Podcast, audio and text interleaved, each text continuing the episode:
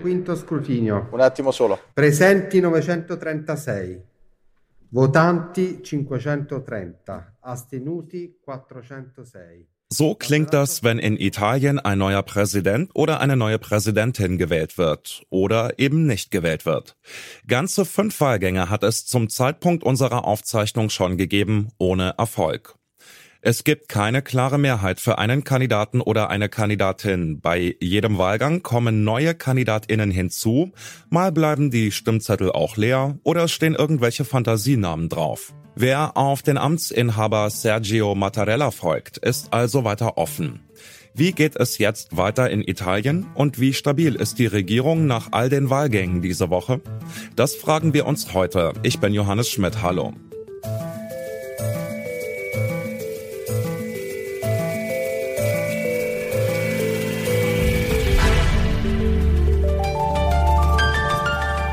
Zurück zum Thema.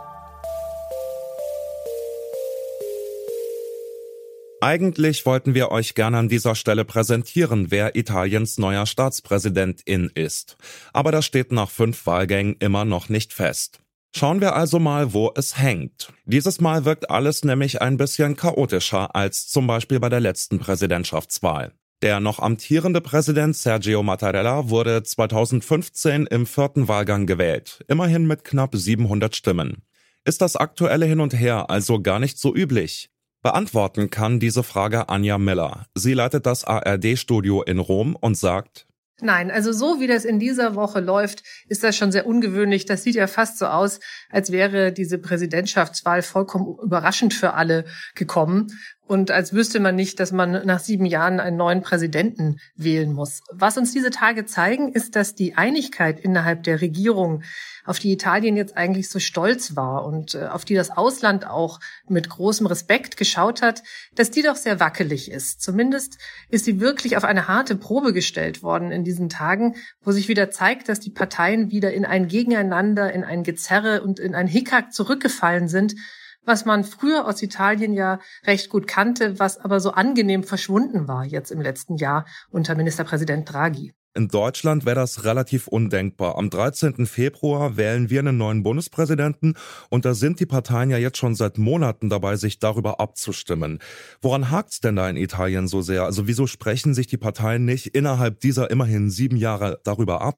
Ja, tatsächlich ist es so, dass es keine Kandidatenliste gibt. Also diese über 1000 Wahlleute gehen ohne eine klare Kandidatenliste in das äh, Parlament, wo sie äh, über den Präsidenten abstimmen. Und dann werden einfach Namen in den, äh, in den Raum geworfen. Und ähm, tatsächlich ist es so, dass es so viele Namen in dieser Woche waren, dass äh, viele selber noch mal nachgucken mussten, um wen handelt es sich denn da. Also wirklich aus der Mottenkiste italienischer Politik heraus geholt. Ähm, die Namen sind wirklich so schnell gekommen, wie sie wieder weg waren. Also wirklich in Espresso-Tempo sozusagen. Und daran sieht man eben, dass es zwar Einigkeit gab in der Pandemiebekämpfung und darin, dass man die Milliarden aus Brüssel für den Wiederaufbau Italiens haben möchte, aber eben doch nicht im politischen Alltag. Und äh, das hier ist jetzt wieder ein Fall des politischen Miteinanders, äh, wo wieder um Posten und Positionen geschachert wird.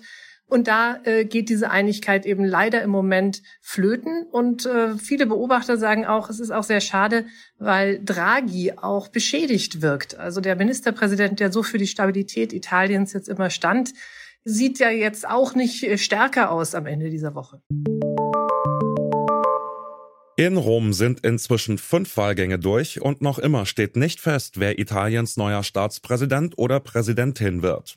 Warum das so kompliziert ist und um was es eigentlich bei dieser Wahl geht, das erklärt mir jetzt meine Kollegin Lea Schröder. Moin Lea. Hallo Johannes. Fangen wir vielleicht mal ganz vorne an. Wer wählt denn eigentlich den italienischen Präsidenten bzw. Präsidentin? Abstimmen dürfen da rund 1000 Delegierte. Also in Italien ist es so wie in Deutschland. Die Staatspräsidentin wird nicht direkt von den Bürgerinnen gewählt, sondern von Vertreterinnen. In Italien sind es einmal die sogenannten Vereinigten Parlamentskammern, also Senat plus Abgeordnetenhaus. Und dazu kommen dann noch jeweils drei Vertreterinnen aus den 20 italienischen Regionen. Und warum wurde die Wahl in dieser Woche ständig wiederholt? Das geht ja jetzt schon seit Tagen. Was ist denn da los? Ja, das liegt einfach daran, dass die nötige Mehrheit nach bisher fünf Wahlgängen sind es ja jetzt einfach noch nicht zustande gekommen ist.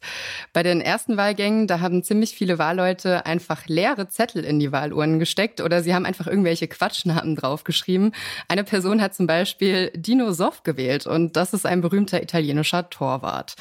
Also es läuft teilweise schon ein bisschen skurril bei dieser Wahl. Und weil eben auch diese Quatschstimmen als Enthaltung gelten, hat in den ersten fünf Runden eben noch niemand genug Stimmen bekommen. Warum ist diese Wahl denn so umkämpft? Ist der Staatspräsident in Italien dermaßen wichtig oder was? Die italienische Staatspräsidentin hat schon vor allem repräsentative Aufgaben, also so ähnlich wie bei uns die Bundespräsidentin, also zum Beispiel Staatsgäste begrüßen. Aber ein bisschen mehr politische Macht als in Deutschland hat das Amt dann schon. Also die Staatspräsidentin kann ähm, die Premierministerin vorschlagen. Er oder sie darf das Parlament auflösen und Neuwahlen ausrufen. Und ja, in Italien hat es ja in der Vergangenheit ziemlich viele Regierungswechsel gegeben. Und da hat die Staatspräsidentin eben schon eine extrem wichtige politische politische Funktion. Es ist spannend, dass es ausgerechnet dieses Mal so lange dauert. Denn die aktuelle Regierung von Ministerpräsident Mario Draghi hat eine breite Mehrheit im Parlament. Sechs Parteien gehören ihr an. Es ist fast aus jedem Spektrum was dabei.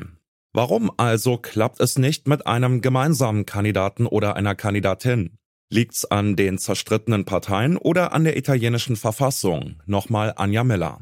Ja, eigentlich beides. Also man sieht hier schon auch einen unheimlichen politischen Reformbedarf. Also sowohl auch bei Verfassungen, ähm, ja auch beim, beim, beim Parlament. Also das ist ja auch jetzt nur äh, noch so erwähnt. Das ist ja auch noch ein Problem, wenn es jetzt tatsächlich zu einer Regierungskrise kommen sollte, also zu Neuwahlen, ähm, dann wird ja der, die neue Regierung in einer reduzierten Zahl sein. Also da äh, greift ja immerhin schon mal eine Reform, hat aber jetzt den Nachteil, dass deswegen auch viele gar nicht wollen, dass diese Regierung zu Ende geht, weil sie wissen, dass sie in der künftigen vielleicht auch keinen Platz mehr haben. Also Reformen sind zum Teil schon angedacht. Reformen sind dringend notwendig. Andererseits zeigt es aber einfach wirklich auch diese vollkommene Zerrissenheit in der Parteienlandschaft. Es gibt im Moment keinen Konsenskandidaten zwischen Mitte rechts und Mitte links. Welche Rolle spielt denn der Staatspräsident in der Politik Italiens? Ist das so ein immens gewichtiges Amt, wie es da scheint? Weil schließlich geht es ja bei dieser Wahl jetzt um einen neuen Präsidenten, Präsidentin und nicht um eine komplette neue Regierung. Ja, genau.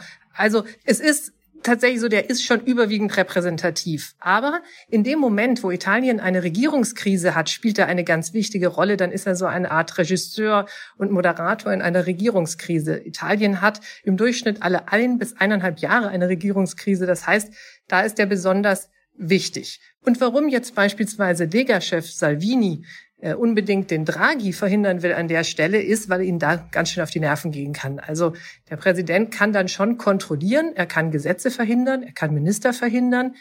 Und ähm, damit hätte ein Draghi, wenn der äh, Präsident äh, werden würde, äh, natürlich schon die Möglichkeit, die Regierung nachher auch zu ärgern. Und ähm, bei Neuwahlen hat Mitte rechts recht gute Chancen. Also wollen sie natürlich da keinen Präsidenten haben, der sie gängelt. 2021 wurde Italien vom britischen Wochenmagazin The Economist noch zum Land des Jahres gekürt, gerade weil die neue Regierung so viel Stabilität gebracht hat. Bei der Präsidentschaftswahl zeigt sich jetzt aber vor allem die Zerrissenheit der Regierungsparteien. Dass wir immer noch kein Ergebnis haben, liegt aber auch an der Verfassung, die hohe Anforderungen an die Wahl des Staatsoberhauptes stellt. Und deshalb heißt es jetzt abwarten. Und das war's für heute. Die Redaktion hatten Lea Schröder, Charlotte Thielmann und Rabia Schlotz. Produktion Andreas Propeller.